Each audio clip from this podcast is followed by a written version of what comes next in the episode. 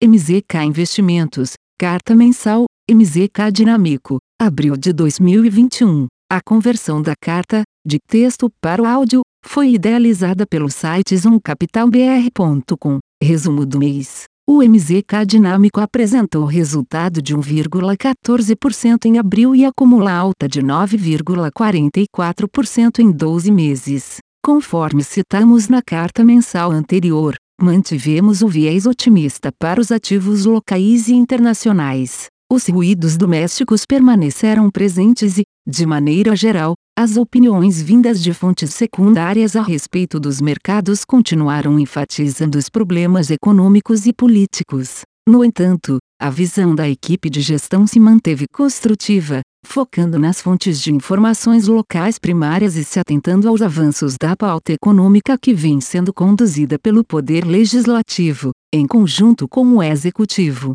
No plano internacional, o ambiente estimulativo fiscal e monetário permaneceu, suportando a valorização dos ativos de risco e favorecendo as economias emergentes, destaque para o Brasil, que continua com os mercados ainda extremamente defasados se comparado com as classes de ativos globais, em especial, a moeda e a bolsa. A maior contribuição para o desempenho positivo do fundo no mês veio das posições compradas em real contra o dólar americano. A estratégia também correspondeu à maior alocação de risco do portfólio ao longo do mês que, em determinados momentos, foi protegida por meio da utilização do euro, rand sul-africano e peso mexicano no lado vendido. No mercado de bolsa, as exposições compradas em Brasil e no ZEUA registraram ganhos, com destaque para os índices S&P 500 e Nasdaq, seguidos pelas posições em Ibovespa, Dow Jones, Russell e em uma carteira de ações domésticas.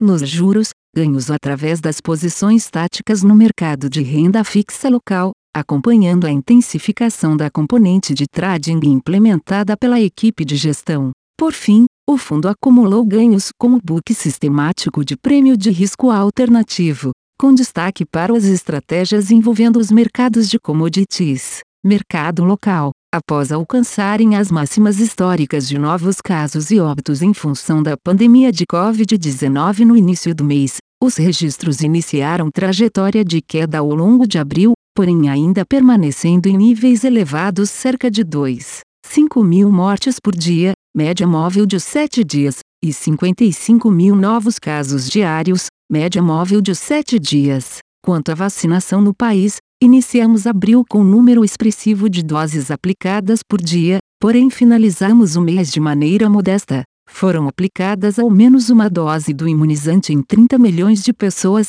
ou 14,3% da população, e com a maioria das unidades subnacionais vacinando toda a população acima dos 65 anos. Diante do elevado número de óbitos, já em torno de 400 mil, o Senado instalou a Comissão Parlamentar de Inquérito, CPI da Covid, no intuito de apurar omissões do governo federal em relação ao enfrentamento da pandemia, assim como eventuais desvios de recursos destinados aos governos estaduais e municipais. Acredita-se que essa CPI apresenta potencial para desgastar o governo do presidente Jair Bolsonaro e atrapalhar o andamento das reformas em trâmite no Congresso Nacional. No entanto, a comissão não gera receios acerca de um eventual impeachment do presidente, em função da aliança do chefe do executivo com o presidente da Câmara. Na questão orçamentária, após tramitação que durou sete meses no Congresso, gerando muita incerteza sobre o desfecho,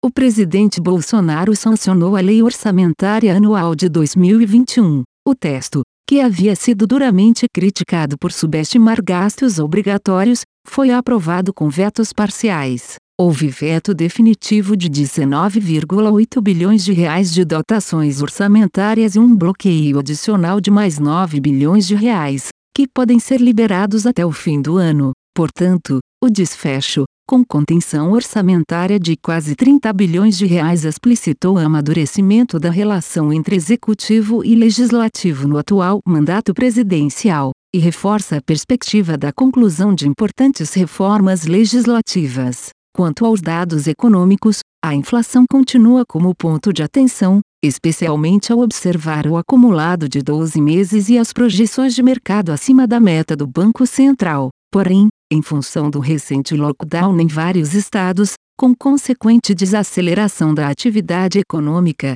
já é possível observar um arrefecimento nos índices de preços. Por exemplo, apesar de o país ter gerado mais de 184 mil empregos com carteira assinada em março, este número foi 53,4% menor do que o observado em fevereiro deste ano. Essa desaceleração também foi observada no número de venda de veículos e no varejo. Por sua vez, o IPCA 15 de abril veio abaixo do esperado, apresentando alta de 0,60% versus consenso do mercado de 0,66%, registrando desaceleração também em seus núcleos, assim como nos demais indicadores de preços. Mercado internacional. O controle da pandemia segue avançando nos países desenvolvidos. As médias móveis de sete dias de novos casos e de mortes registraram leve tendência de queda no EUA, Reino Unido e zona do euro. Quanto às campanhas de vacinação,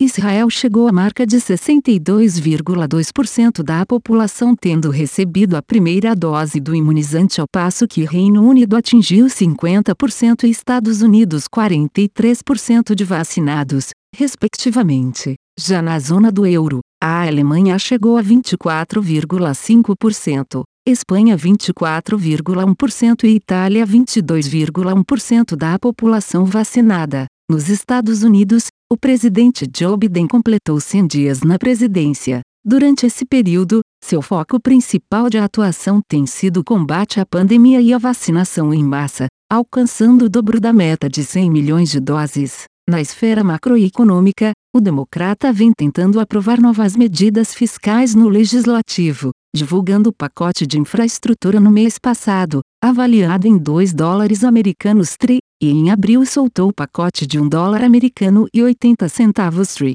Esse novo pacote será destinado para ajudar as famílias americanas e será financiado a partir de um aumento na alíquota do imposto de renda, que deverá retornar aos níveis de 2017, de 37% para 39,6% no imposto de renda para aqueles que recebem mais de 400 mil dólares americanos por ano. Ademais, o Banco Central Americano, FED, se reuniu na última semana do mês para definir o rumo da política monetária no país. A autoridade manteve a taxa de juros próxima a zero, conforme amplamente esperado pelos agentes, porém mudou um pouco o tom frente à última reunião. O presidente do FED, Jerome Powell, reconheceu a melhora na atividade e o receio de reflação, mas reforçou que o nível de emprego não está perto da meta, assim como a expectativa de inflação. Espera-se que o FED inicie a retirada dos estímulos a partir do ano que vem,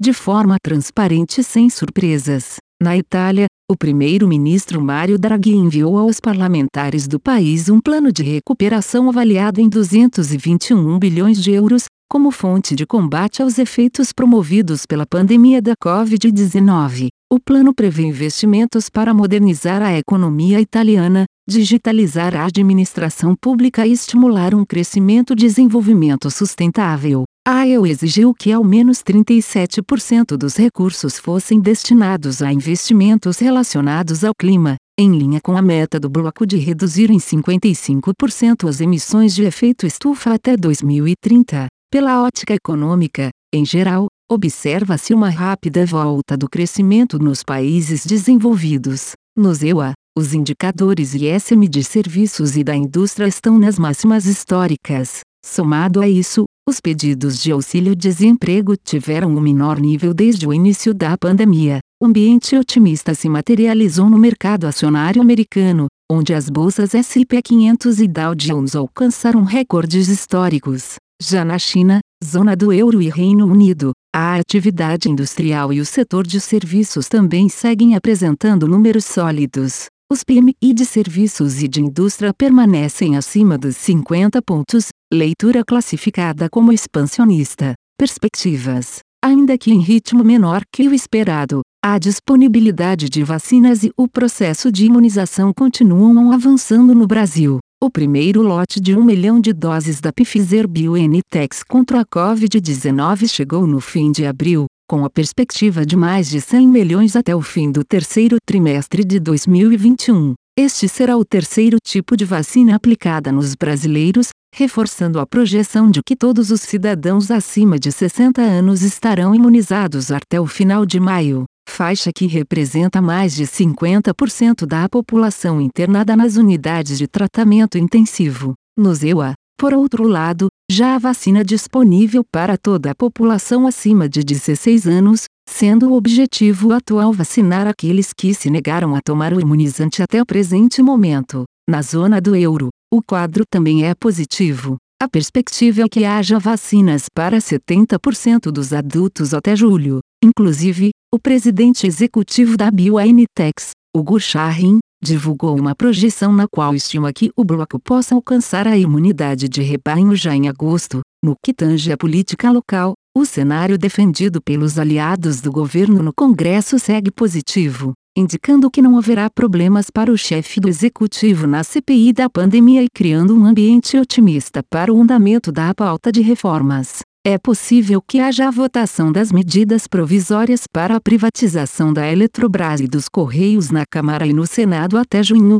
assim como a apreciação da reforma administrativa no segundo semestre. A reforma tributária também entrou na pauta, porém se mostra mais difícil, devendo no máximo ser aprovada a junção do PiscoFins até o final deste ano. Ponto importante é acompanhar se os avanços na CPI da Covid impactaram negativamente essa promissora agenda de reformas. Em relação à economia global, destaca-se o possível impacto do ressurgimento da demanda por consumo, puxado pela volta da atividade e reabertura da economia nos Estados Unidos, em paralelo ao aumento do investimento industrial em infraestrutura promovido na China. Apesar da volta de demanda beneficiar os países emergentes, os efeitos tendem a ser diferentes no curto e médio prazo em função dos impactos da pandemia, como tem ocorrido no Brasil e na Índia, em especial. Por fim, em relação à política monetária, o Copom irá se reunir na primeira semana de maio. A expectativa é que a magnitude de alta deve ser igual à da última reunião,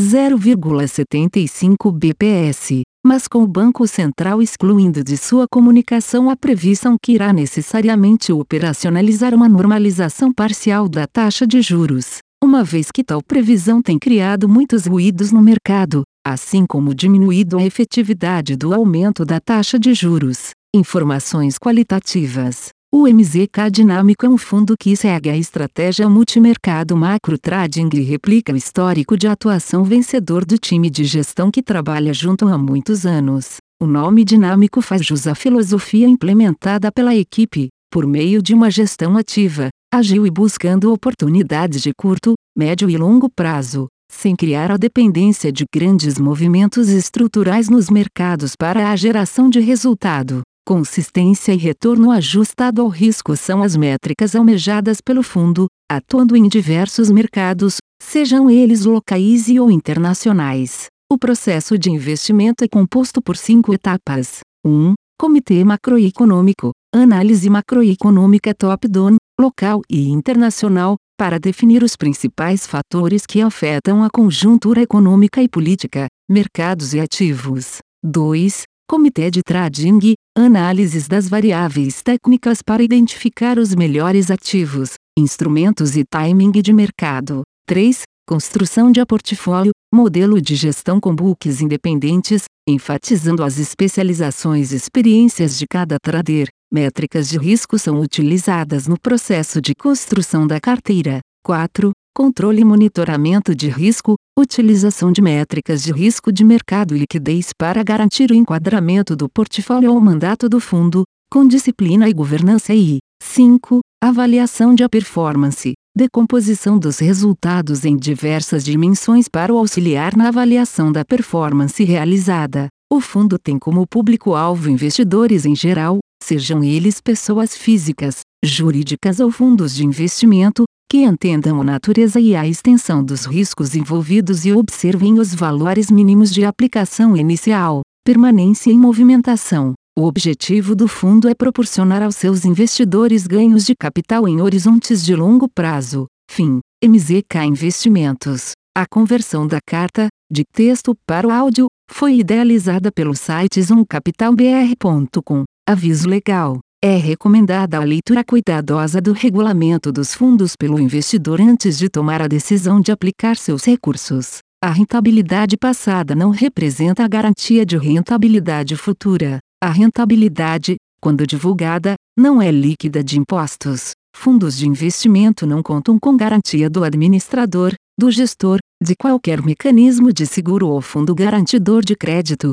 FGC. Para avaliação da performance de um fundo de investimento, é recomendável a análise de, no mínimo, 12 meses. A gestora não se responsabiliza por quaisquer decisões tomadas tendo como base os dados deste documento. As informações aqui contidas têm caráter meramente informativo e não constituem qualquer tipo de aconselhamento de investimentos ou oferta para aquisição de valores mobiliários. Os investimentos em fundos de investimento e demais valores mobiliários apresentam riscos para o investidor. Os fundos de ações com renda variável podem estar expostos a significativa concentração em ativos de poucos emissores, com os riscos daí decorrentes.